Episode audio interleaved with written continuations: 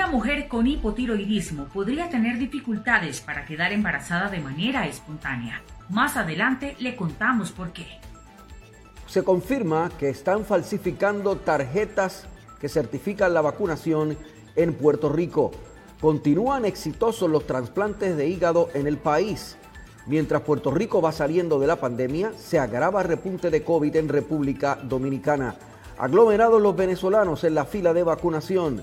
Llegan a 90 mil los muertos en Colombia por el COVID-19. Saludos, mi nombre es Luis Penchi. Esto es MSP Edición Diaria.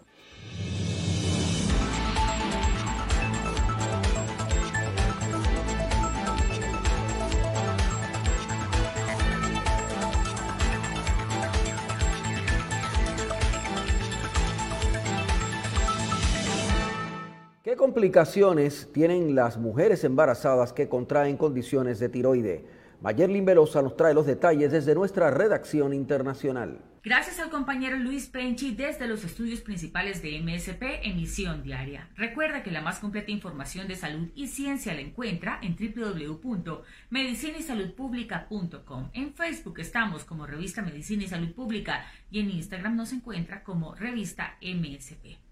Los problemas de tiroides podrían ser difíciles de diagnosticar durante el embarazo. Incluso las mujeres que padecen hipotiroidismo podrían tener problemas para quedar embarazadas. Conozca en el siguiente video la importancia que tiene esta glándula en la etapa de gestación. La enfermedad de la tiroides puede causar problemas para quedar embarazada. Una mujer con hipotiroidismo puede llegar a tener dificultades para concebir de forma espontánea sin embargo, si el hipotiroidismo es detectado y tratado correctamente, las probabilidades de embarazo vuelven a restaurarse. Recordemos que las hormonas tiroideas son cruciales para el desarrollo normal del cerebro y del sistema nervioso del bebé. Los problemas de tiroides pueden ser difíciles de diagnosticar durante el embarazo debido a las concentraciones más altas de hormonas tiroideas y a otros síntomas que se presentan tanto en el embarazo como en los trastornos de la tiroides. Una vez finalizado el proceso de gestación, la tiroiditis postparto es un tipo de enfermedad de la tiroides que puede presentarse después de que nazca el bebé. Hipertiroidismo en el embarazo. Algunos síntomas y señales de hipertiroidismo se presentan a menudo en embarazos normales, entre ellos un ritmo cardíaco más rápido, cansancio y dificultad para soportar el calor. Hipotiroidismo en el embarazo la mayoría de los casos de hipotiroidismo durante el embarazo son leves y puede que no presenten síntomas. Tiroiditis posparto. La tiroiditis posparto es una inflamación de la tiroides que afecta aproximadamente a una de cada 20 mujeres durante el primer año después del parto y es más común en mujeres con diabetes tipo 1. Síntomas de la tiroiditis posparto. La fase hipertiroidea a menudo no presenta síntomas o solo presenta síntomas leves. Los síntomas pueden incluir irritabilidad, dificultad para soportar el calor, cansancio, problemas con el sueño y latidos cardíacos rápidos. Los síntomas de la fase hipotiroidea pueden confundirse con la tristeza posparto, cuyos síntomas incluyen cansancio y mal humor, que a veces ocurre después del nacimiento del bebé. Si su hipotiroidismo no desaparece, deberá tomar medicamentos para la hormona tiroidea por el resto de su vida. La etapa hipertiroidea de la tiroiditis posparto rara vez necesita tratamiento. Si los síntomas le molestan, el médico puede recetarle un beta bloqueador, que es un medicamento que reduce el ritmo cardíaco.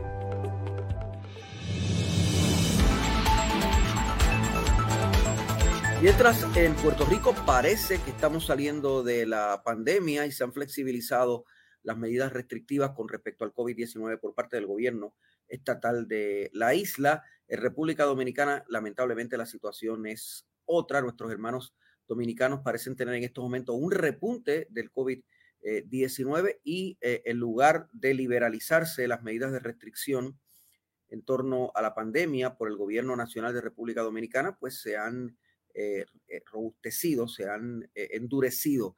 Está con nosotros Franklin Grullón, ex cónsul de la República Dominicana en, Puerto Rico, que está dicho sea pasó en Puerto Rico, pero acaba de llegar de, la República Dominicana. Grullón, gracias por estar con nosotros, cónsul. Muchas gracias. Gracias, gracias a ustedes por invitarnos. ¿Qué está pasando en, su país en estos momentos? ¿Cómo lo encontró? Sí, realmente en las últimas cuatro semanas ha habido un rebrote eh, donde ha pasado eh, la positividad del contagio del virus de un 15% a un 27.08% en estos momentos. De manera que eh, ha habido ese repunte, se ha estado endureciendo la medida. en este momento el toque de queda que se está implementando es los días de trabajo hasta los viernes a partir de las 6 de la tarde, de 6 a 5 de la mañana, y sábado y domingo de 3 de la tarde a 5 de la mañana del siguiente día. Eh, se está tratando de que una serie de actividades y fiestas clandestinas que se estuvieron haciendo y que eh, aparentemente ha sido parte de los motivos de ese rebrote, eh, las autoridades están persiguiendo este tipo de actividades ilegales que se están realizando en el país. Además de eh, que en las, últimas semanas la información que se estaban dando, pues eh, no la creía, no eran creíbles, no se estaban dando informaciones precisas y eso hizo que la población perdiera el miedo al virus, perdiera el miedo al, virus y saliera prácticamente a la calle, eh, a las playas, a la fiesta, de manera que eh, este rebrote ha subido, eh, donde hay aproximadamente 24 cepas diferentes del virus del COVID-19. 24 cepas, wow. Está muriendo la gente, eh, o sea, hay, tiene una, una mortalidad alta. Eh, sí, eh, por ejemplo, en el caso de nuevo, en las últimas 24 horas fueron alrededor de 1.427 eh, casos nuevos, reportando unos 5 muertos. eso es lo que la gente entiende que no es la realidad, porque cuando uno se va a los pueblos se da cuenta que en cada pueblo mueren 3, 4 y 5 diarios, entonces no es posible que reporten a nivel nacional una, la cantidad de muertos tan baja. Eh, realmente se está llamando a la población a que asista a los centros de vacuna. Se han vacunado eh, alrededor de 4.700.000 eh, personas, de los cuales 2 millones, 3 millones y pico tienen la primera, la primera vacuna y 1.231.000 aproximadamente son los que ya tienen las dos dosis. Eh, eso todavía es poco con relación a los 11 millones de habitantes que tenemos en la República Dominicana, eh, por lo que se entiende que hay que hacer una... Eh, hay que ser un poco más enérgico en lo que es la concientización de la población para que vaya a vacunarse. Hay algunas instituciones, algunos, por ejemplo, compañías de transporte que han comenzado a exigir a los, eh, a los clientes la, eh, la, la, vacuna, la tarjeta de la vacuna, para darle los servicios y eso ha hecho que comience más, eh, la gente se interese más en ir a ponerse la vacuna. Bueno, por lo que me está diciendo, básicamente solo el, el, el, el 10% o cerca del 10% es lo que está totalmente vacunado. O sea, la cifra es muy baja de vacunación. Es muy baja, precisamente muy baja. Eh, hemos recibido sobre 6.6 millones de dosis de vacuna eh, china, de la Sinovac, eh, pero la población, en la medida en que la situación va apretando, pues entiendo que está siendo un poquito más proactiva en lo que es la vacuna. ¿Quién paga esas vacunas en República Dominicana? ¿Quién financia? esas vacunas son gratuitas, eso, es del Estado. es, el Estado, o sea que no cuesta nada. ¿Y dónde, se está vacunando? Eh, No, hay varios centros de vacunación eh, donde el, Ministerio de Salud Pública lo ha establecido, centro de vacunación, eh, clínica privada que, están suministrando la vacuna. ¿Cómo están los hospitales? los hospitales en estos momentos, la cifra que da el gobierno es de que están ocupados en un 61%. Sin embargo, la realidad, lo que uno ve en la calle y ve en la noticia de la persona desesperada en la calle haciendo llamado y pidiendo que le consigan una cama. De hecho, un legislador eh, publicó por las redes sociales que estaba desesperado, que si alguien podía conseguirle una cama para una hermana que la mantenía en una ambulancia y que en cualquier parte del país la trasladaría si consiguen la cama. Eso nos dice a nosotros que realmente no es un 61%, sino que eh, la totalidad de las camas están ocupadas eh, en la generalidad de la provincia del país. La Cámara de Diputados, por ejemplo, eh, esta semana no está seccionando porque hay 20 legisladores con el COVID positivo, dos de ellos están entubados y entre empleados de la Cámara de Diputados, de los legisladores, eh, secretarias, hay alrededor de 100 personas eh, que están positivos, están contagiados en la Cámara de Diputados. O sea, eso, eso te demuestra la realidad de lo que está pasando en este momento en la República Dominicana. Eh, tanto el gobierno como las entidades privadas, los médicos, el Colegio Médico Dominicano, los partidos políticos, por ejemplo, el Partido de la Liberación Dominicana ha puesto todos sus locales al servicio del Ministerio de Salud para que eh, sean usados como centro de vacunación eh, para la población. ¿Están los centros comerciales abiertos en República Dominicana o no? ¿Perdón?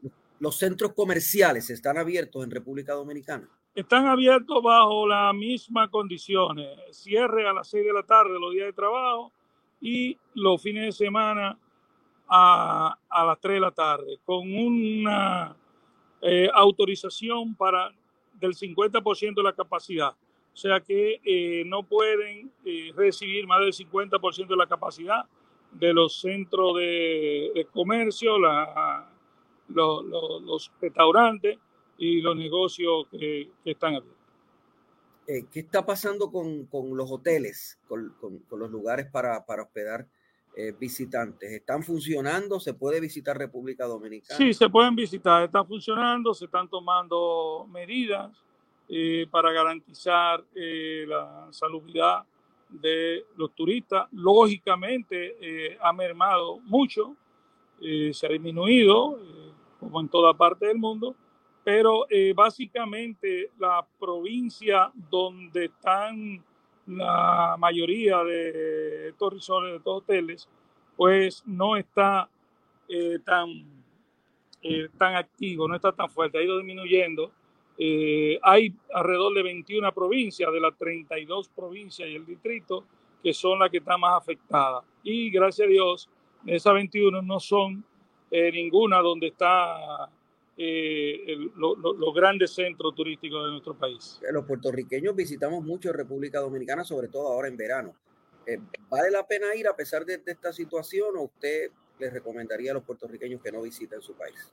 Sí, así es, porque por ejemplo los puertorriqueños, el, su destino prácticamente como un destino natural tiene la República Dominicana y generalmente viajan al área de Punta Cana, a Bávaro, y es un área que está eh, es muy bajito lo que es el contagio eh, y hay garantía de, eh, de que está controlado en, eso, en, esa parte, en esa provincia del este, eh, donde más el COVID ha estado aumentando es en la capital, lo que es Santo Domingo Norte, Santo Domingo Este y el distrito, lo que es San Cristóbal,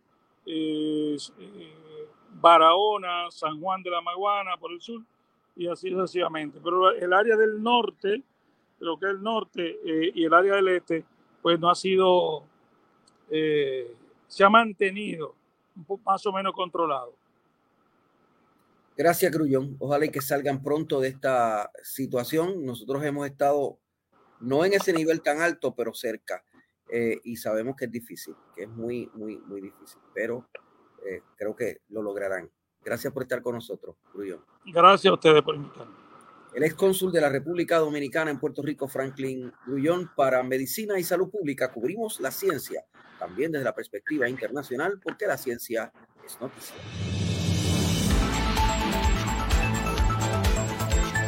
Continúan desarrollándose exitosamente trasplantes de hígado y otros procedimientos asociados en Puerto Rico. Bruni Torres tiene los detalles para MSP Edición Diaria. Primeramente vamos a hablar eh, cuál es la función del hígado. ¿Por qué es tan importante el hígado? Pues el hígado es uno de los órganos principales ¿verdad? En, el funcionamiento del cuerpo humano. Eh, básicamente es un órgano que está en el abdomen y recibe básicamente toda la, el influjo de, sangre de nuestro sistema digestivo, por decirlo así. Todos los nutrientes principales cuando comemos eh, se digieren y se absorben y básicamente todos pasan por el hígado. Y hígado diríamos que es como una fábrica de un montón de proteínas y de, y de, de distintas sustancias que necesitamos para sobrevivir, para que se distribuya a otros órganos y procesa, al igual que el riñón, ¿verdad? Algunas cosas lo hacen ambos, otras cosas, el riñón le procesa eh, toxinas, medicamentos, así que es un órgano eh, crucial para la vida. ¿Qué síntomas presenta entonces el paciente enfermo? Pues lo principal en la enfermedad de hígado es que la mayoría de los pacientes o las condiciones que causan enfermedad crónica hepática el paciente puede no tener ningún síntoma. Usualmente los síntomas surgen en etapas tardías, después que el paciente lleva muchos años enfermo o con enfermedad o con inflamación. Eh, las condiciones, cualquier condición que cause inflamación al hígado crónicamente, ¿verdad? Ya sea algún insulto como alcohol, hígado graso, eh, eh, alguna de las hepatitis virales como hepatitis C, que es una de las principales, enfermedades autoinmunes, Así básicamente cualquier condición que cause inflamación persistente en el hígado hace que ese hígado vaya, tenga una reacción eh, para defenderse y empieza a sustituir el tejido normal por un tejido de cicatrización. Y esa cicatrización a lo largo de los años va reemplazando ese tejido de cicatrización o fibrosis, va reemplazando el tejido normal. Y básicamente todas estas condiciones pueden terminar en que el hígado desarrolle lo que se llama cirrosis ya eso es un hígado que está eh, totalmente reemplazado su tejido por tejido de cicatrización. Eh, y al final, ya cuando un paciente tiene cirrosis, no importa cuál fue la causa, pues las complicaciones son bien parecidas, no importa qué lo causó. Así que ahí es que trabajamos nosotros en el centro con pacientes que ya tienen cirrosis de distintas causas y estos pacientes pues sí pueden tener síntomas y, complicaciones obvias. Eh, inclusive hay a veces pacientes con cirrosis temprana que pueden no saberlo, a menos que se hagan un laboratorio o que surja una complicación. ¿Qué tipo de análisis específico se hace para pues determinar cómo está el, hígado? Exacto, lo que quisiéramos es detectar eh, condiciones hepáticas antes, ¿verdad? O temprano, antes de que causen el daño crónico. Y eso es tan sencillo como, como hacerse lo que se llaman las pruebas hepáticas, las enzimas de hígado que se hacen como rutina. Todo paciente debe hacerse, cuando se hace sus pruebas anuales, su médico de cabecera debe incluir unas pruebas de hígado, ¿verdad? Y si tienes otras condiciones como presión alta, diabetes, obesidad, eh, definitivamente debes hacerte tus pruebas de hígado por lo menos una vez al año. Hay unas condiciones específicas como la hepatitis C, que hay un grupo de pacientes en específico que se debe buscar y hacerle pruebas para detectarlo con tiempo también esa es la enfermedad que se asocia también a la bebida alcohólica, al exceso de bebida alcohólica que, daña el... No, bueno, la, la, bebida alcohólica es una, es una entidad... Discúlpeme, se me... Sí, está, lo, tenemos. Lo estamos escuchando bien, doctor. Lo vemos bien. Sí, pero yo no veo la pantalla. Ahora dame un segundo. Pero lo estamos viendo bien. Sí. Ok, perfecto. Eh, la, la, enfermedad alcohólica o el alcoholismo, ¿verdad? Puede causar en sí, independiente de cualquier otra condición, enfermedad hepática. Hepatitis es una infección causada por un virus. Este virus, la mayoría de las personas que se contagian es por exposición a sangre contaminada. La mayoría en un tiempo eran pacientes de usuarios de drogas intravenosas o transfusiones de sangre antes del 92, porque el virus existía, pero no había prueba para detectarlo. Así que muchas personas transfundidas antes del 1992 se contagiaron. Así que es una condición que cualquier paciente nacido entre el 45 y el 65, aunque esté normal, se debe hacer la prueba para tratar de identificarlo. ¿En qué consiste ese trasplante de hígado, doctor? ¿En qué consiste? Cuando me dé la respuesta, si quiere se lo quita, pero para escuchar mi pregunta debe ponérselo. ¿En qué consiste el trasplante de hígado y desde cuándo en Puerto Rico se realizan estas, eh, estos procedimientos? Se lo puede quitar ahora. Pues el, el trasplante de hígado se hace en un paciente que tiene enfermedad avanzada, usualmente cirrosis, por años, ¿verdad? Y que empieza a desarrollar unas complicaciones y el hígado deja de hacer sus funciones normalmente. Eh, el paciente que requiere un trasplante, usualmente es un paciente que si no le hacemos el trasplante en un tiempo razonable, solo tiene dos opciones, ¿verdad? O se trasplanta o fallece. No es como el paciente de riñón, de renal, que se puede dializar y mantenerse vivo. Este es un paciente peculiar por eso, porque una vez está sido enfermo, pues no vamos a tener la opción que trasplantarlo. En Puerto Rico no había centro de trasplante. Eh, cuando yo empecé mi, carrera a trabajar con pacientes de hígado, pues teníamos que enviar a todos los pacientes a Estados Unidos y esto con todas las dificultades socioeconómicas que tenemos, teníamos muchos pacientes que no llegaban al trasplante, desgraciadamente.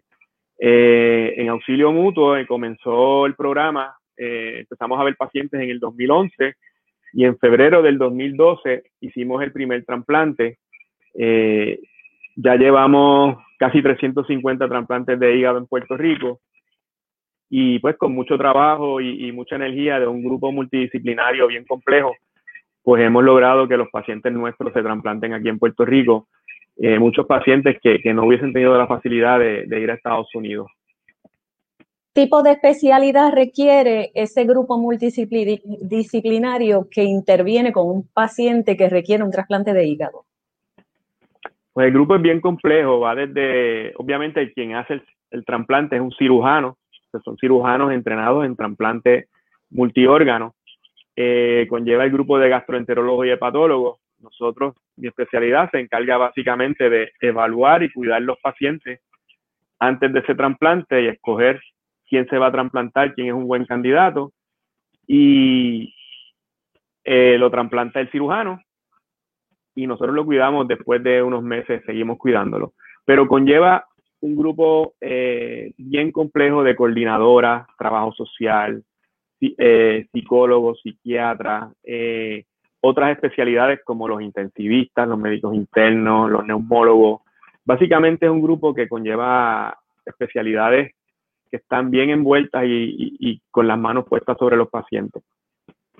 díganos en ¿En qué consiste un trasplante de hígado, doctor? ¿Cuál es el procedimiento para un trasplante de hígado? Pues cuando a nosotros nos refieren un paciente para trasplante, eh, lo primero que tenemos que hacer es evaluarlo, ver si es candidato. Y eso es una evaluación eh, bien, bien específica de todos sus órganos, de estar seguro que el paciente, su corazón lo va a tolerar, que sus riñones van a tolerar la inmunosupresión, que el paciente emocionalmente, ¿verdad? Que tiene apoyo social, que tiene deseo, que quiere, que se va a cuidar después de un trasplante. Eh, que y si, si no encontramos ninguna falta y pensamos que el paciente es buen candidato, pues ese paciente literalmente cuando va a sala, se abre su abdomen y básicamente se le saca su hígado y se le pone el hígado del donante. Eh, eso por lo menos aquí que usamos, hacemos eh, donación de cadáveres, cadavérico. Ajá. O sea que no se hacen trasplantes, aquí no se hacen trasplantes de pacientes vivos. Tiene que ser de personas en Puerto Rico no se hace trasplante vivo. Eh, eso se hace en bien pocos centros en Estados Unidos, no se hacen todos. La mayoría de los trasplantes de hígado a nivel de Estados Unidos son de donaciones de cadáveres. Ok. ¿Cuánto puede vivir un paciente trasplantado? Periodo de vida. Pues yo acabo de ver aquí en la clínica de recinto hoy una que se trasplantó en 1990. Así que la sobrevida depende del paciente y de las complicaciones. A los cinco años es cerca de un 75% y al año 90% en, en los centros principales. Me dice, me menciona que depende de cómo, del comportamiento, ¿verdad?, del, paciente. ¿Cuáles son esas instrucciones? ¿Cuál es ese comportamiento adecuado para tener esa larga vida siendo trasplantado? Pues tienen que cuidarse de, en general, estos pacientes tienen que estar usando medicamentos inmunosupresores para prevenir rechazo, básicamente el resto de sus vidas. Son pacientes que tienen que ir a, a visitas seriadas, tienen que hacerse laboratorios, tienen que seguir instrucciones. Eh, tienen que ver distintos especialistas para las complicaciones que ocurren después de un trasplante o de la inmunosupresión. Y algunos, desgraciadamente, no importa cómo se cuiden, pueden desarrollar complicaciones de su condición y tener problemas en el hígado trasplantado. Ahora con la condición del COVID, ¿qué, ¿cuán grave sería para un paciente trasplantado eh, tener, adquirir la, la, el virus del, del COVID-19? Pues son pacientes que están inmunosuprimidos eh, a propósito, ¿verdad? Para que su, sistema inmune eh, no rechace su hígado. Así que estos pacientes, si, si, obtienen el virus, pues puede ser catastrófico porque no tienen su sistema inmune para ayudarle. Eh, son pacientes que tienen que cuidarse probablemente más que la, población general. Bien importante mencionar que los pacientes post-trasplantados ya tenemos estudios que la vacuna no es eficiente como en la población general. Como la vacuna depende del sistema inmune para hacer anticuerpos y defenderse, pues ellos no tienen ese sistema inmune y la vacuna no funciona en todo, funciona en un por ciento mucho más bajo. O sea que esa sería una de las complicaciones que, que tendrían, el agravante mayor. En, ahora mismo, gracias a Dios, no tenemos, no hemos tenido muchos casos. Sí hemos tenido, desgraciadamente, pacientes post-trasplantados infectados y hemos tenido fallecimientos. Eh, no habíamos tenido, pero ya hemos tenido unos cuantos. Eh, así que estos son pacientes que independientemente que estén vacunados, tienen que tener una protección extrema. O sea que lo, las mismas precauciones tendrían que tenerlo con la influenza y con todos estos virus que, condiciones de salud que también este, fuera de, de, ¿verdad? de lo que es la temporada del, del COVID, lo que es esta pandemia, pero antes sí tendrían que tener mucho cuidado eh, con, para sobrellevar su condición de salud. Sí, son pacientes que tienen que cuidarse de, de, de infecciones generales, ¿verdad? Cual, cual, estos pacientes inmunosuprimidos, cualquier condición infecciosa que, que una persona normal su sistema inmune puede combatir, ellos están comprometidos y requieren atención pronta. Los requisitos para, para tomar esa decisión de ser trasplantado, doctor, ¿cuáles son? O sea, ahorita me mencionó el agravante, ¿verdad? Pero si me puede decir un poquito más detallado, eh, ¿qué, ¿qué, es lo que hace cualificar a una persona para un trasplante? Eh, enfermedad de hígado avanzada. Hay, varias, hay varias maneras, ¿verdad?, de, de, poder llegar a un trasplante. Una es que el hígado eh, básicamente esté, esté con, función limitada, eso lo sabemos por los laboratorios, y de acuerdo a esos laboratorios hay unas escalas que enlistamos al paciente, usualmente el más enfermo es el más cerca del trasplante. Eh, estos son pacientes que es obvia su enfermedad, que están con síntomas y complicaciones eh, serias, frecuentes, eh, hay otro grupo de pacientes que son los pacientes que tienen carcinoma hepatocelular o cáncer de hígado, que estos pacientes requieren una evaluación expedita para trasplantarse también. Son pacientes que aunque se vean bien, normales, pueden tener cirrosis y pueden desarrollar cáncer de hígado. Y eso también es una prioridad para trasplantarse. Hay un grupo de pacientes bien pequeños que, que hay que mencionar, que son los pacientes que tienen fallo hepático fulminante. Esto es una condición rara, gracias a Dios, eh, pero es en un paciente que básicamente está normal hoy y ocurre un insulto a su hígado que de hoy a mañana su hígado dejó de funcionar. Y esos son pacientes que hay que correr con ellos. Cuando un paciente tiene fallo hepático fulminante, básicamente una vez hacemos el diagnóstico, tiene de 48 a 72 horas para ser trasplantados o fallecen. Cuando no teníamos centro en Puerto Rico, yo creo que la gran mayoría aquí fallecían. Ahora, pues, en estos en estos años hemos hecho varios y, y, han tenido la dicha de sobrevivir. Doctor, en, en, términos de medicamentos, eh, yo he escuchado que a veces se asocia medicamentos con el daño, ¿verdad? La, la ingesta de ciertos medicamentos o, o la cantidad de años en, en, en, los que se toma cierto medicamento pueden causar daño al, al hígado también. Pues hay medicamentos que pueden causar eh, daño hepático, sin duda. ¿Qué tipo de medicamento? Básicamente hay un montón de medicamentos, o un espectro amplio de medicamentos que pueden causar daño hepático, pero no es, no es como pensamos que, que, que usar un medicamento por, por, X tiempo, tiene que ser bien específico. Eh, por ejemplo, acetaminofén es la causa principal de fallo hepático fulminante, un medicamento que tenemos, que, todos compramos sin receta, ¿verdad? Eh, pero es en cantidades grandes usualmente que causa fallo hepático. Hay otros medicamentos crónicos en el uso de otros pacientes, ¿verdad? Como antihipertensivo, antibióticos, eh, básicamente cualquier medicamento podría dar una reacción inesperada y causar daño de hígado. Eh, pero lo más importante en cuanto a medicamentos, yo diría que, que se discuta con, el, con su médico de cabecera si usted tiene alguna condición hepática eh, para, para guiar ese tratamiento. Eh, uno de, de, los medicamentos que más se mencionan, por ejemplo, son los pacientes de los medicamentos para colesterol o, anti, para bajar los lípidos. Y estos pacientes pueden causar cambios en las enzimas hepáticas, pero raras veces causa un daño eh, crónico o, un daño catastrófico. Y estos pacientes muchas veces, por ejemplo, los de hígado graso que tienen problemas de, colesterol también, es más riesgoso a veces quitarle ese medicamento para el colesterol que dejarlos y velarlos de cerca con su, con su, con su medicamento de, de colesterol. Así que bien importante, yo lo que le digo a los pacientes es que si tienen dudas si un medicamento le hace daño a su hígado, es preferible que lo discutan con el médico porque dejarlo muchas veces puede ser más contraproducente que, seguirlo con alguna supervisión.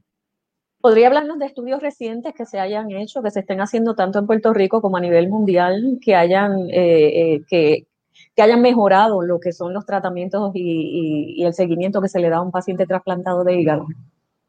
Yo creo que la, básicamente ventajas que hemos tenido en los años recientes. Por ejemplo, esto incluye pacientes de trasplante, pero no trasplantados también, por ejemplo, en la hepatitis C. Eh, la hepatitis C es una de las causas, o hasta hace poco era la causa más común de trasplante de hígado en Estados Unidos y Puerto Rico. Eh, y ahora, en los últimos, diríamos, cinco años, tenemos unos medicamentos que curan la enfermedad.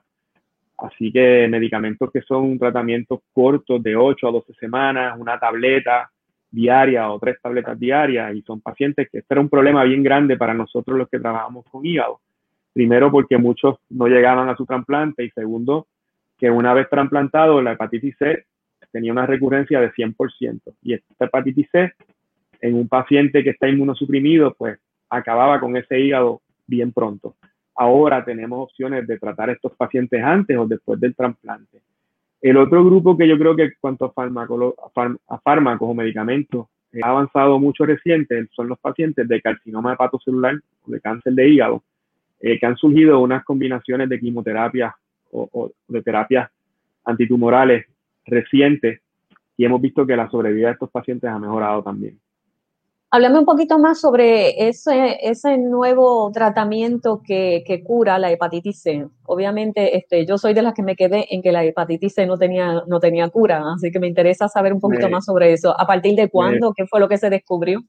Es bien importante, ¿verdad? Que, que las terapias que teníamos hace unos años atrás eran eh, media, terapias bien difíciles de tolerar para el paciente y con una respuesta bien pobre, respuesta que la mayoría de los pacientes no se curaban.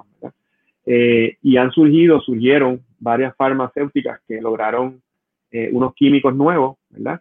Que se vio que son eficientes matando el virus. Y distintas casas farmacéuticas han combinado distintos tipos de, antivirales y básicamente de, tener una respuesta de, de, menos de un 40% en los tratamientos previos tenemos varias casas farmacéuticas, que, o sea, varios productos ahora, más de uno, tenemos varios productos, que la mayoría tienen una, una, respuesta de erradicar el virus de más de un 95%, con terapias bien que se toleran fácilmente, que tienen poca interacción con medicamentos y que son relativamente cortas. Eh, la mayoría de los pacientes que tenemos, no importa el estadio de, enfermedad que tengan, eh, con 12 semanas de medicamento el virus se erradica. ¿De por vida? Si se mantiene cuidándose. Se erradica el virus, se elimina. Distinto, por ejemplo, a HIV o hepatitis B, que es un tratamiento de por vida. Estos son terapias cortas donde el virus se erradica. Y son accesibles al, accesibles al paciente, puesto con, ahora, en términos de costo. Cuando empezaron eran bien costosos, estamos hablando de terapias de cerca de los 100 mil dólares, pero eh, se ha logrado que las farmacéuticas, la, competencia ha logrado que estos precios bajen, la mayoría de los planes que estén cubierta de farmacia deben cubrirlo, y en Puerto Rico el, plan vital, eh, que es lo que sería la reforma, se supone que esté cubierto también. Detallemos un poquito. sí. Bien importante identificar los pacientes para referirlos para tratamiento. Eh, eh, quería preguntarle en, detalle que me explique un poquito, una vez trasplantado eh, a un paciente, ¿cómo mejora su calidad de vida? Yo sé pues que depende, me, dijo ahorita que depende mucho de la persona, ¿verdad? Pero ¿cómo mejora? claro, la meta de nosotros cuando trasplantamos un paciente de hígado es que vuelva a su vida normal antes de estar enfermo. No, estos pacientes que nosotros trasplantamos usualmente son pacientes que están bien enfermos, que, van a fallecer si no se trasplantan, con una calidad de vida bien limitada, con hospitalizaciones frecuentes.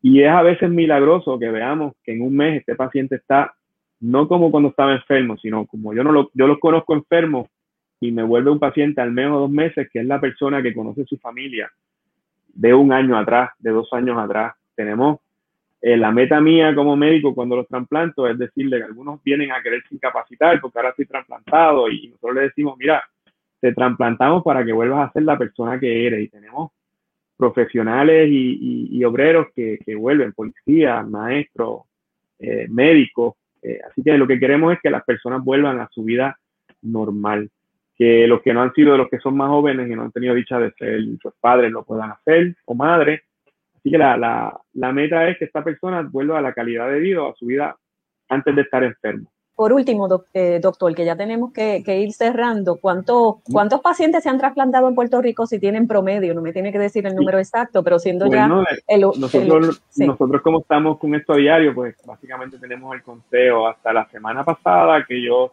estuve de guardia, habíamos hecho 344 entre adultos y niños. Se han hecho un grupo de menores también. Eh, y se hace un promedio, ¿verdad? Como de 35 hicimos el año pasado. Bueno, pues muchísimas gracias. Qué bien. Pues le deseamos mucho éxito, que sean muchos más, ¿verdad? Y eh, eh, los que sean llevados a, ese mejoramiento de la calidad de vida antes de comenzar a experimentar los síntomas de la enfermedad.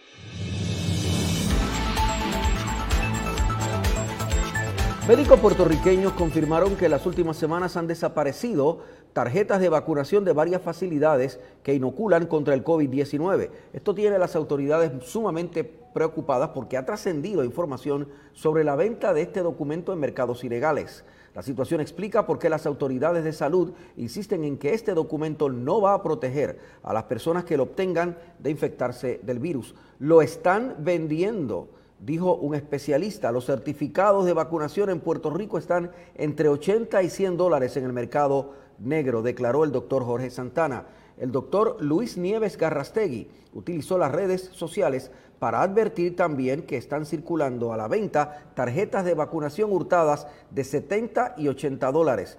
Pero la vacuna puede ir a cualquier sitio a ponérsela y es gratis. O sea que vas a perder 80 dólares para mantener una mentira versus que la verdad que es gratis dijo por su parte un neumólogo. Mientras tanto, el doctor Víctor Ramos, presidente del Colegio de Médicos de Puerto Rico, dijo que se esperaba que esto ocurriera, ya que el documento es fácilmente reproducible. Mientras tanto, en Venezuela se aglomeran los residentes de Caracas y otras ciudades y regiones del país para vacunarse. Aquí está la información del servicio de AFP, la agencia de prensa de Francia. Avanza la vacunación contra el COVID-19 en Venezuela. Cientos de personas asistieron el jueves al Alba Caracas, un hotel habilitado como centro de vacunación causando aglomeraciones. No todos fueron convocados para este día, pero muchos se acercaron al lugar con la esperanza de recibir su primera dosis. Me citaron el día de ayer, tuvimos hasta las cinco y media, y simplemente el oficial de la, de, nos dijo que, que no, que no nos iban a vacunar que siquiera veníamos hoy. hoy vinimos en la mañana y este, se supone que no teníamos que hacer cola hoy. nos pusieron a hacer cola de nuevo. Las citas para vacunarse son agendadas por medio del Carnet de la Patria, un sistema lanzado en 2017 por el presidente Nicolás Maduro para asignar beneficios, pero que la oposición denuncia como un mecanismo de control social. La campaña de inmunización en Venezuela comenzó en febrero con autoridades y personal sanitario. El gobierno lanzó un plan para proteger a la población en general, con las personas mayores de 60 años como prioridad. Asimismo, dispuso un sitio web para el registro de quienes no estén en el sistema Patria. Mira, bastante bien, de verdad que bien organizado como te estaba diciendo y, muy con medidas de seguridad. Venezuela, de unos 30 millones de habitantes, reporta casi 237 mil casos de COVID-19 con más de 2.600 muertos según cifras oficiales que han sido cuestionadas por ONGs al considerar que esconden un elevado subregistro. El gobierno de Maduro tiene como objetivo vacunar para diciembre al 70% de la población. Llegan a 90.000 los muertes por COVID-19 en Colombia. Los detalles desde Bogotá para AFP y la revista de Medicina y Salud Pública. Más de 90.000 personas han muerto en Colombia por COVID-19. El país sudamericano superó el jueves la simbólica cifra, en tanto que los contagios ya sobrepasan 3.400.000. El Ministerio de Salud reportó cifras récord de 545 muertos y 28.624 infecciones en las últimas 24 horas. Colombia enfrenta una tercera ola de la pandemia que el gobierno atribuye en parte a las protestas sociales que comenzaron el 28 de abril y aún persisten con una disponibilidad de apenas 14,6% de las unidades de cuidados intensivos, los hospitales están bajo máxima presión. Llevamos más de seis semanas en un pico que ya no es pico, sino casi una meseta epidemiológica, con la preocupación que no ve uno la punta del iceberg, por decirlo así, sino cada vez se está prolongando más como un tipo meseta, porque siguen escalándose gradualmente el número de casos, el número de muertos. Colombia ha acelerado el ritmo de vacunación y contabiliza 10.700.000 dosis aplicadas, con 3.300.000 personas con la inmunización completa. El gobierno espera vacunar a 35.700.000 colombianos antes de terminar el año. Primero decía que no, que no me vacunaba y después me decidí vacunarme por la salud, por todo lo que está pasando, por gente que se está muriendo, a pesar de las alarmantes cifras, las autoridades sanitarias anunciaron que autorizarán la realización de conciertos y espectáculos al aire libre, así como la presencia de público en escenarios deportivos en las ciudades menos castigadas por la pandemia. En proporción a su población, Colombia es el cuarto país con más muertes por coronavirus en la región de América Latina y el Caribe, detrás de Perú, Brasil y México. Esto ha sido MSP Edición Diaria. Estaremos con ustedes todo el día a partir de ahora y todos los días desde las 7 de la mañana, pero 24/7 con información sobre el COVID-19, investigaciones científicas, condiciones de salud y más, aquí en la revista de Medicina y Salud Pública. Estamos bajo la dirección técnica de Fabiola Plaza, dirección general de Carlos Alexis Lugo Marrero. Mi nombre es Luis Penchi, cubrimos la ciencia, porque la ciencia es noticia.